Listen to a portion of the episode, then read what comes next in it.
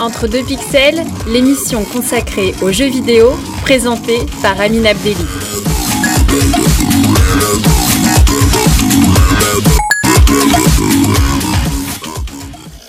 Bonjour et bienvenue dans ce nouveau numéro d'Entre deux pixels. L'invité du jour, c'est Quentin Vrath Sevenier, coach dans le monde de l'e-sport, mais avant ça, place au jeu de la semaine. Le jeu de la semaine, c'est Mini Metro. Dans ce jeu tout mignon, vous incarnez en quelque sorte la RATP.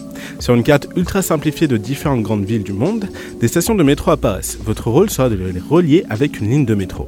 Là où le jeu devient plus complexe, c'est qu'il faudra apprendre à gérer vos métros et le nombre de wagons.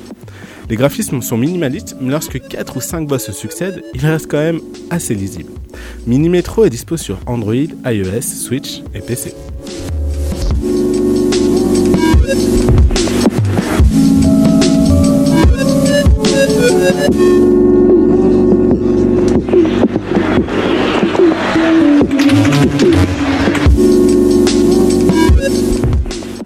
C'était un extrait de l'OST de Mini Metro.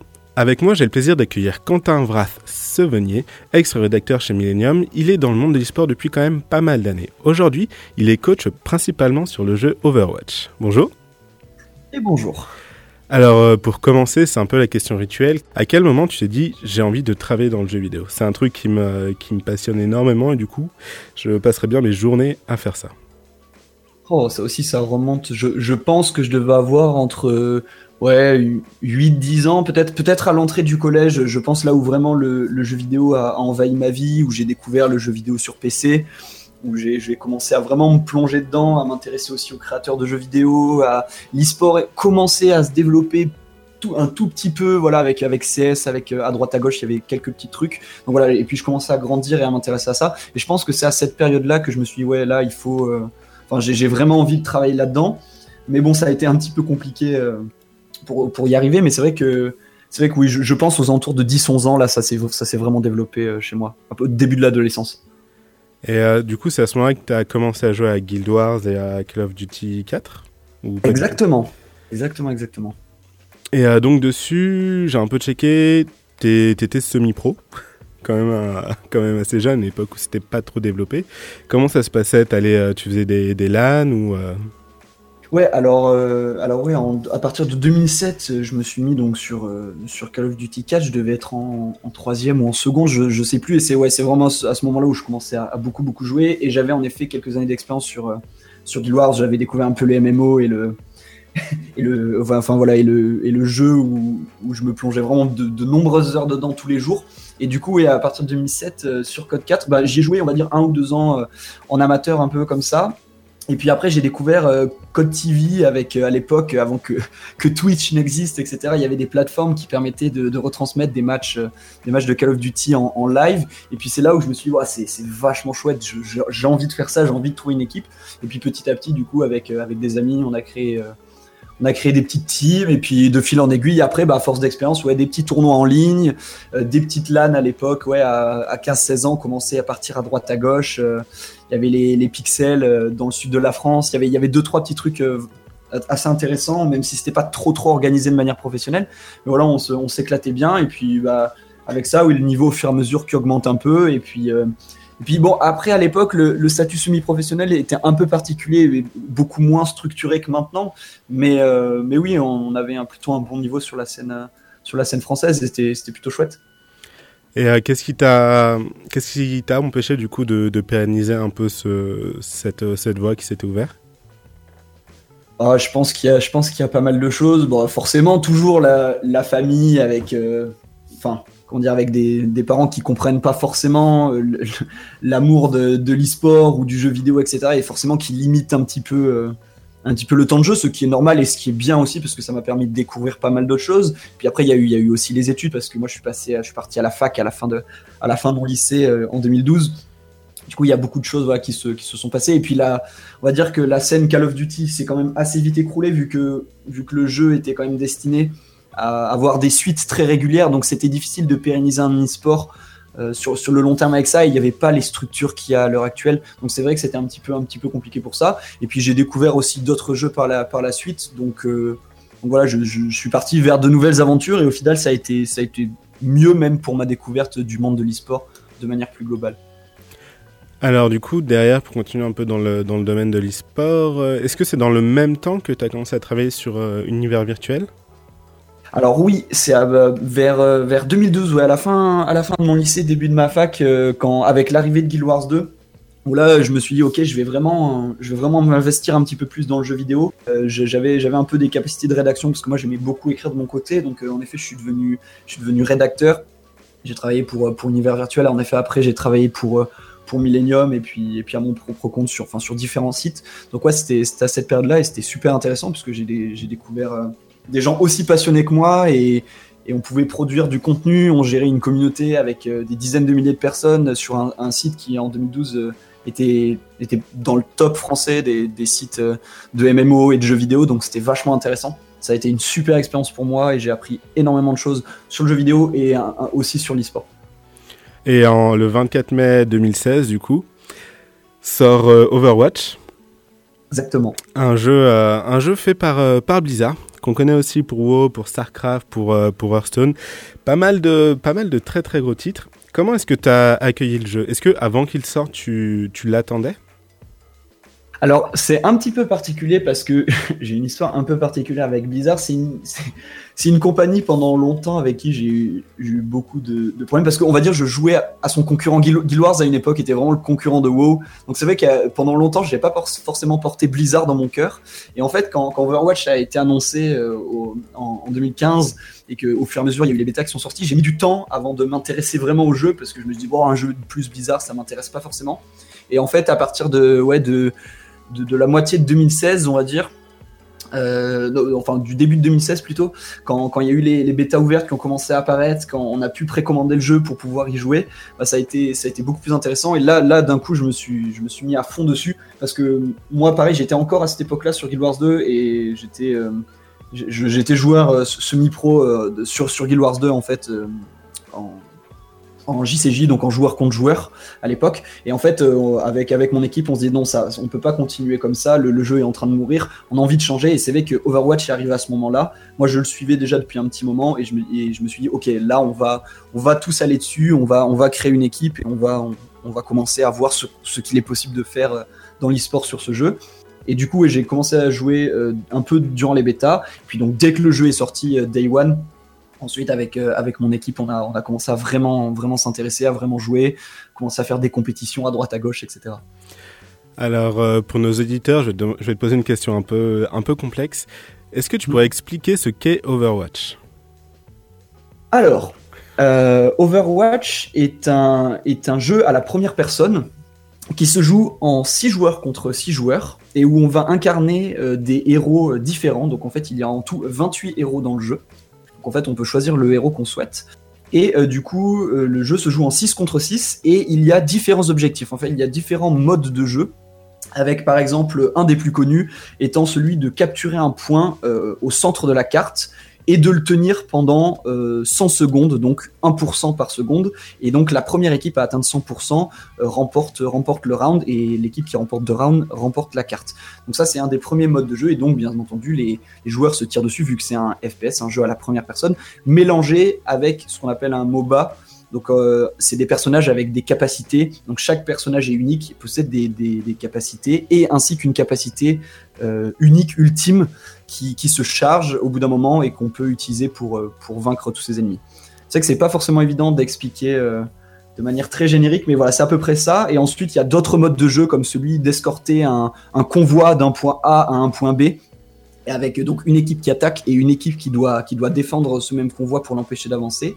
Et enfin, on a un, troisième mode où il faut capturer euh, deux points distincts. Donc un premier point où, l'équipe va défendre et l'équipe va attaquer, puis ensuite un deuxième un peu plus loin sur la carte. Sachant que Overwatch, c'est un jeu vraiment particulier dans le sens où dans d'autres jeux, quand on se retrouve en 2v6, 2v4, on peut tenter de clutch, on peut tenter de faire un peu une action miracle. Mais euh, là, dans Overwatch, c'est un jeu où les... chaque personnage est tellement complémentaire des autres que j'ai envie de dire, l'un des principaux aspects du, jeu, ça va être le team play. Exactement, c'est un jeu qui se joue énormément en équipe, c'est très difficile de pouvoir faire la différence seul comme, euh, comme par exemple dans, dans, CS ou des fois dans, dans, dans LoL aussi. Là vraiment, c'est un joueur ne peut pas faire la différence seul et c'est pour ça d'ailleurs que que les, que les Coréens sont extrêmement forts sur Overwatch, c'est parce que ils ont vraiment compris que c'était un jeu d'équipe, que chacun joue pour les autres. Et du coup, c'est pour ça qu'ils sont, qu'ils sont extrêmement forts. Et en effet, c'est celui qui va avoir la meilleure équipe et pas forcément les meilleures individualités qui va gagner sur, sur ce jeu. Alors tu parles des Coréens, même si en France on a quand même quelques individualités, mais on pourra y revenir, euh, y revenir un peu plus tard. Je te propose de retourner en 2016 quand, euh, quand tu étais avec ton équipe qui s'appelait OTP. Exactement. Tu jouais quel poste à cette époque? Alors, avec, euh, avec cette équipe-là, je jouais support. D'ailleurs, ça a été toujours mon rôle, euh, on va dire, principal, même sur d'autres jeux que je jouais avant.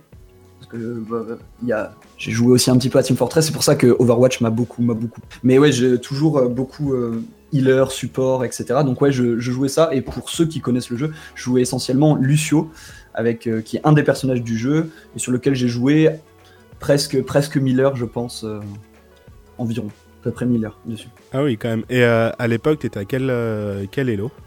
Quel niveau? Alors, pour ce qui est de mon niveau, euh, j'étais aux alentours de Master, entre Master et Grand Master. Donc, on va dire, pour, pour situer à peu près sur un pourcentage, c'est dans le top 3%, top 1% joueurs, on va dire, à partir de, Grand Master, voilà, dans ces eaux-là ce qui est quand même très très correct. Et Lucio, c'est un des un des caractères qui est privilégié du coup pour le pour le shot call. Donc j'imagine que derrière, pour transitionner en tant que coach, ça a dû te, servir Exactement, exactement. Ça, ça a été un point en plus supplémentaire euh, pour, euh, pour, pour, le coaching. C'est le fait, bah, pas d'avoir été obligé, mais d'avoir pris, d'avoir endossé ce rôle-là de, de, shot call, donc de diriger mon équipe, de donner les indications, de dire ok là, on fait ça, on va là, on va utiliser telle compétence, tels outils, etc., etc. Donc ouais, c'est un, un, rôle qui est très très important et qui en effet qui est souvent, euh, qui est souvent pour les, pour les joueurs de support et pour les Lucio. Du coup, ça a été, ouais, ça, ça, a été une super expérience, moi, pour apprendre à, coacher derrière. Et puis, ouais, pour apprendre à communiquer avec les joueurs, pour apprendre à, imposer des, décisions et dire, OK, on fait ça et pas autre chose. Donc, ouais, le, le, shot call était, était, très important et ça m'a beaucoup appris sur, euh, sur, sur ce rôle-là. Et euh, là, quelques temps plus tard, tu deviens coach pour l'équipe euh, Nemesis? Exactement. Qu'est-ce qui t'a fait transitionner de joueur à coach? C'est quand même deux rôles très distincts. Exactement. Ben, on va dire que j'avais j'avais atteint mes objectifs en, tant que joueur. J'avais j'avais progressé. J'avais eu une expérience en équipe. Ça me plaisait beaucoup. Et puis c'est vrai qu'il y avait il y avait j'avais toujours les études à côté parce que j'ai eu des études très mouvementées vu que j'ai fait un master d'écologie et après j'ai arrêté pour partir dans une formation de jeux vidéo. Donc du coup c'était à cette période là. Euh, justement où j'attaquais cette formation dans le jeu vidéo et c'était compliqué de, de, garder cette équipe c'était trop trop dur pour moi euh, du coup, j'ai dû faire un choix. C'est vrai que j'ai fait le choix de, privilégier mes études. Et en fait, donc j'ai arrêté avec cette équipe en tant que joueur. Et puis au bout de, un mois ou deux, je me suis dit bon, c'est vraiment quelque chose qui me plaît. J'ai pas envie de couper les ponts avec euh, avec Overwatch. C'est quelque chose qui me plaît énormément. du coup, j'ai décidé de commencer à coacher. Donc même avant de coacher les Nemesis, j'ai coaché euh, quelques équipes d'amis, des équipes québécoises des équipes d'anciens d'anciens euh, joueurs à moi, etc. Donc euh, je les ai aidés un petit peu. Et puis quand j'ai eu un peu plus d'expérience, en effet, j'ai été, euh, été approché par, par les Nemesis pour pouvoir les, les coacher. Donc la transition s'est fait, fait un petit peu comme ça. Et au final, après, j'ai découvert que le coaching me plaisait énormément et que c'était ce que j'avais envie de faire. Donc, donc voilà, c'est comme ça. La, la transition s'est fait, on va dire, assez en douceur.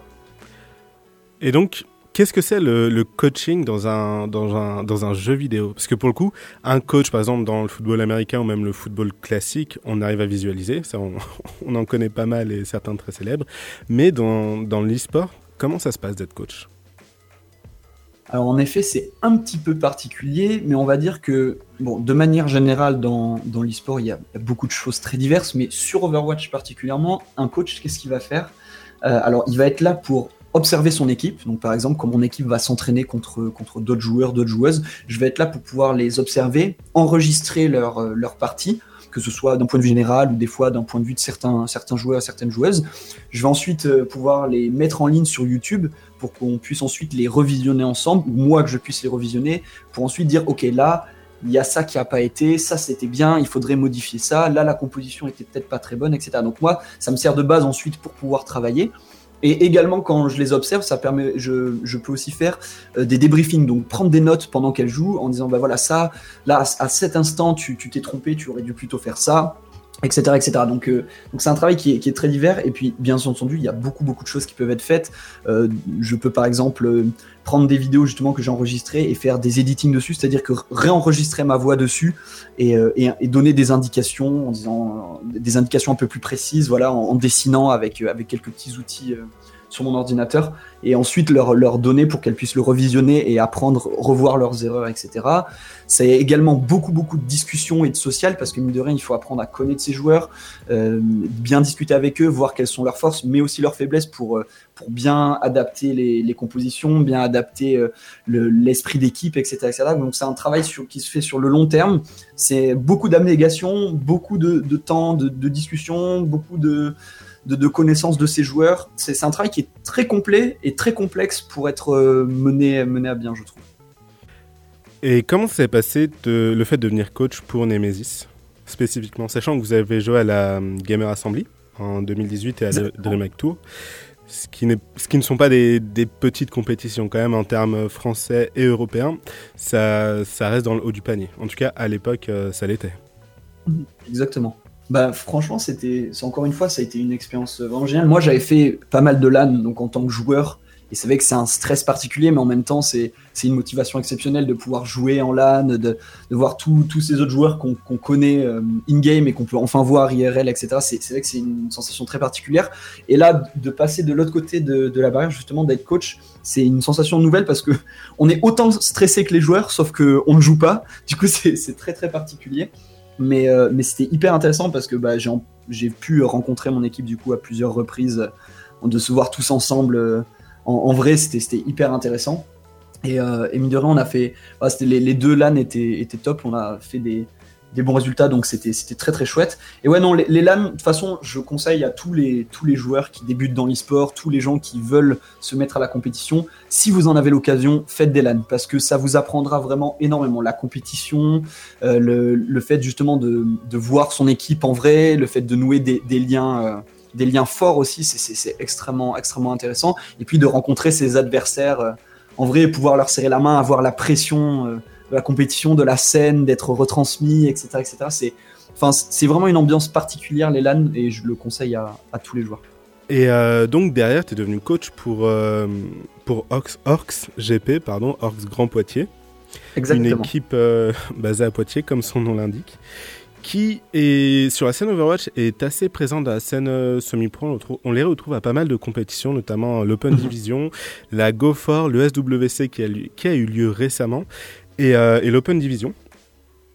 Exactement. Comment, comment est-ce que là, ça s'est passé pour de la transition entre Nemesis et Orcs GP Alors, euh, pour faire un, un, petit peu, en fait, l'équipe Nemesis était aussi affiliée en fait à, à Orcs Grand Poitiers. En fait, le Orcs Grand Poitiers possède plusieurs line-up, donc plusieurs équipes euh, au sein d'Overwatch. Donc, euh, elle avait donc cette équipe féminine et également plusieurs autres équipes.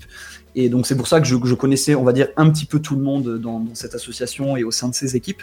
Et c'est vrai que à la suite à la DreamHack Tour, euh, j'avais ce, besoin de, changement et aussi d'avoir euh, cette envie de, progresser au sein de, la scène européenne pour pouvoir prouver, euh, voilà, que, ce que je valais en tant que coach. Et puis si je souhaitais me professionnaliser et aller de l'avant, je pense que c'était vraiment important. Du coup, j'ai changé d'équipe à ce moment-là euh, après après huit mois ou enfin pr presque un an passé avec avec cette équipe de filles.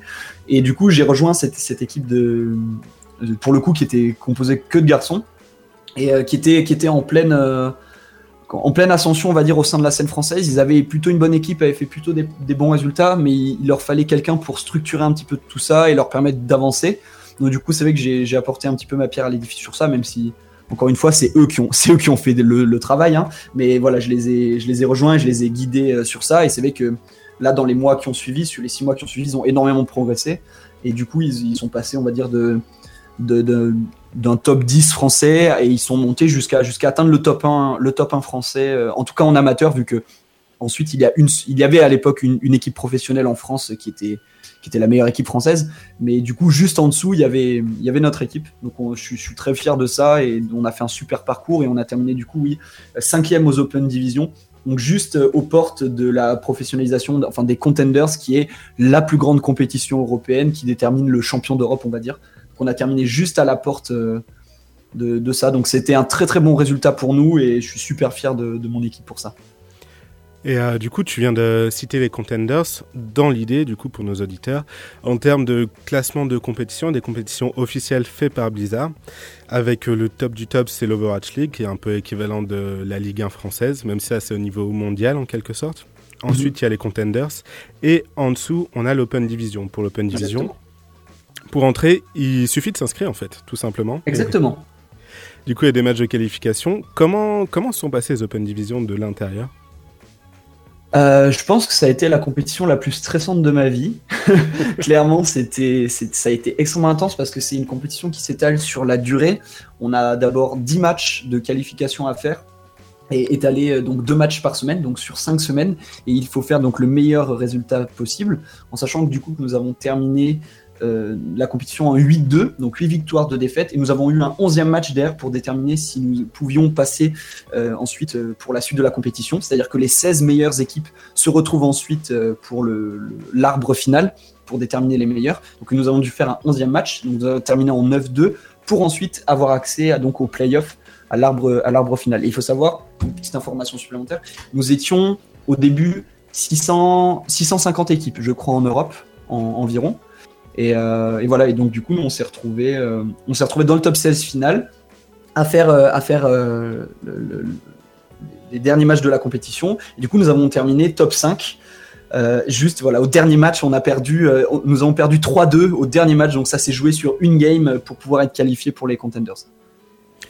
Sachant que, en théorie, comme le système avait été construit, les contenders c'était une porte d'entrée pour l'Overwatch League. Sauf que récemment, là, ça fait un an que ce système a été mis en place, on se rend compte petit à petit que il n'y a pas tant de passerelle que ça entre les contenders et l'Overwatch League. Certains joueurs ou coachs ou, ou managers peuvent être repérés pour transitionner, mais une structure par exemple comme euh, OrgGP, même si elle est arrivée première de, des contenders, n'aurait pas pu rentrer en Overwatch League. Car le, Ouais. le, le billet d'entrée, tout simplement, il faut acheter sa place. Et il n'y a pas assez de billets pour tout le monde, forcément. Et quand même assez élevé. Comment, Mhm. Quel constat tu fais sur l'organisation qu'a mis en place Blizzard autour de, de sa scène professionnelle? Euh, je vais être assez franc, je suis, je suis- je suis très déçu de, de comment Blizzard gère, gère tout ça, surtout au niveau européen, dans les containers européens. C'est extrêmement compliqué pour, pour les joueurs. Ils, ils ont, ils, ils appellent ça voilà, un chemin euh, pour, pour passer vers, les, vers le professionnel, mais en fait, c'est absolument pas le cas. Et en fait, le Blizzard ne, met pas du tout en avant justement les équipes qui sont en place depuis longtemps, qui progressent et qui, qui, qui, qui, avancent pour essayer justement de percer, comme ça a été le cas nous ou pour d'autres équipes.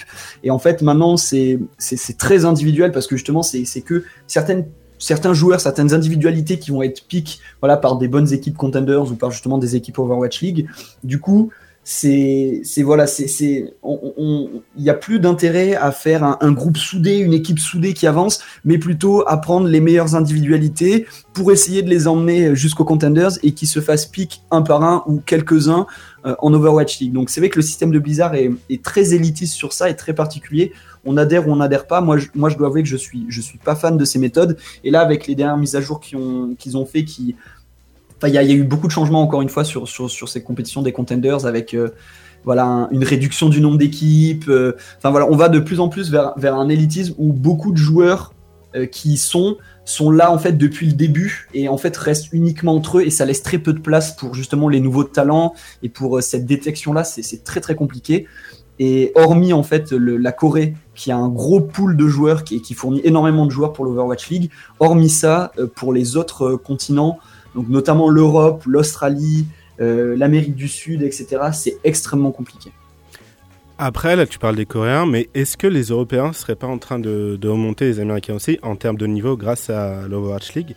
Je pense à, je pense à Soon, notamment, un joueur euh, français qui jouait chez euh, les LA Valiant, du coup une équipe de Los Angeles, qui a sur, surperformé la dernière saison et en termes de niveau, il y a quand même peu d'écart entre lui et un joueur coréen comme, comme Carpe, par exemple.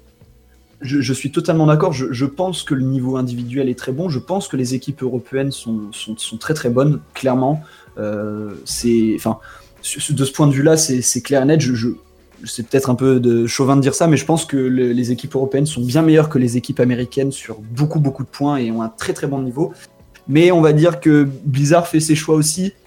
Et, Et euh, Blizzard a besoin de la scène américaine parce que euh, elle possède aussi toutes les infrastructures, donc on va dire que ça les aide énormément et, pour le public américain c'est très intéressant.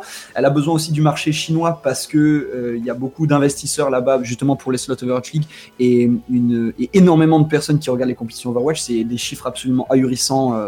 Enfin c'est pour la Coupe du Monde il y a eu plus de 600 millions de visionnages et de revisionnages sur le sur le Twitch chinois, en fait, l'équivalent du Twitch chinois. Donc c'est vraiment un truc euh, dingue.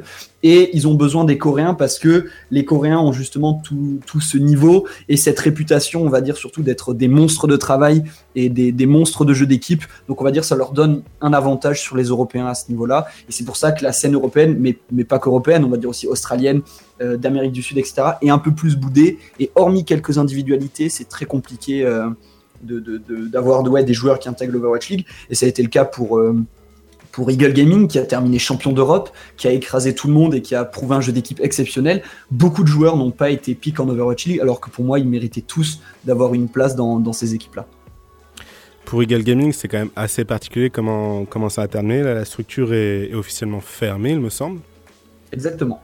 Mais du coup, c'est pas un peu compliqué d'essayer, là je pense au OrgGP, d'essayer de, de, par exemple de participer à l'ESWC et en face, tu as un mastodonte qui est, qui est Eagle, qui avait des joueurs qui étaient quand même un cran au-dessus, il faut le reconnaître, parce que c'était des joueurs pro qui étaient là depuis de longue date, pas seulement sur Overwatch, mais aussi sur, euh, sur Team mhm. Fortress ou sur d'autres FPS c'était pas un peu compliqué d'essayer de faire grandir sa structure alors que d'un coup, du, jour au lendemain, Eagle Gaming a été annoncé et ils ont, ils ont, ils ont roulé sur tout le monde, enfin, au moins pour la France.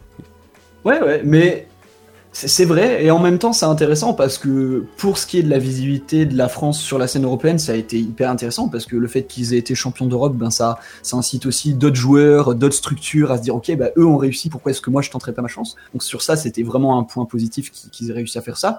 Et puis sur la scène française, ma foi, c'est oui qu'ils ont réuni les, meilleurs joueurs français, on va dire pour ça. Donc c'est logique aussi qu'ils aient réussi à écraser tout le monde.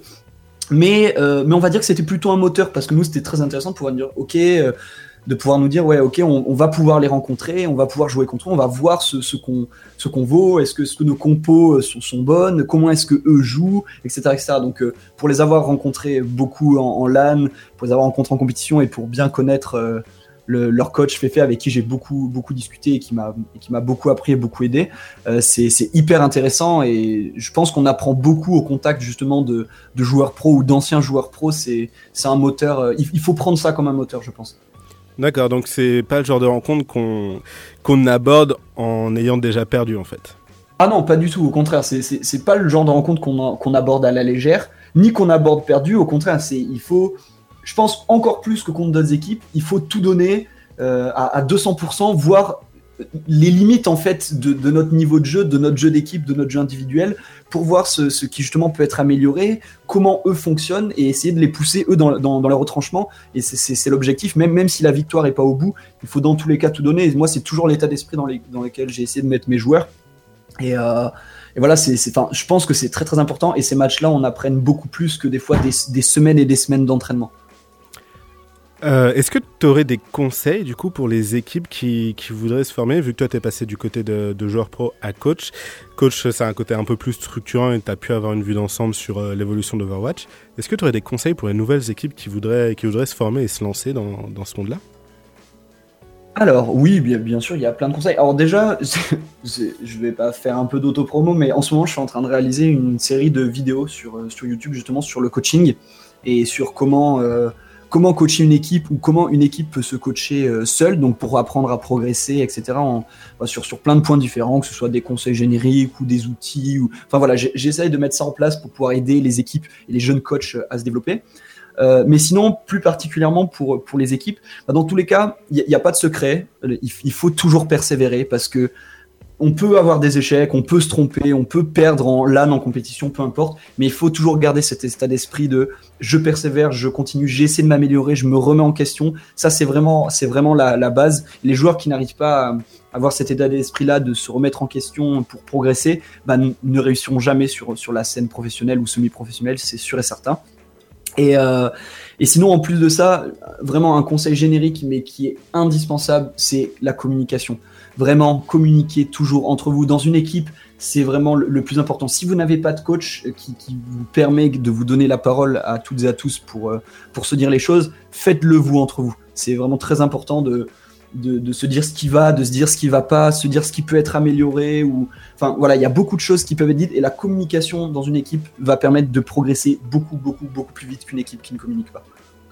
Eh bien, merci beaucoup pour, euh, pour ces conseils. Pour euh, terminer l'émission, est-ce que tu aurais une recommandation en termes de jeux vidéo? Alors euh, oui, oui, sans problème. Euh, bien entendu, je vais recommander Overwatch vu que c'est le jeu auquel, je joue et auquel j'ai joué pendant, pendant très très longtemps. Mais s'il y a bien un jeu, moi, qui me plaît, qui m'a toujours plu depuis, depuis des années des années, que j'ai même speedrun pendant, pendant un temps et que, que j'adore par-dessus tout, c'est Portal 1, que je trouve vraiment génial au niveau des mécaniques, au niveau des énigmes, au niveau de l'histoire. Tout est génial dans ce jeu et je trouve qu'il n'a pas pris une ride depuis il me semble, depuis 2007 ou 2005. Je sais plus quand est-ce qu'il est sorti, mais enfin, ça fait largement plus de 10 ans qu'il est sorti et je trouve qu'il n'a pas pris une ride sur ça.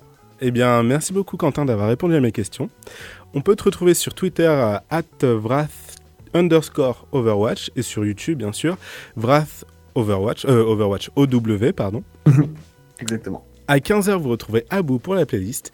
Passez une très bonne après-midi sur LFM Radio.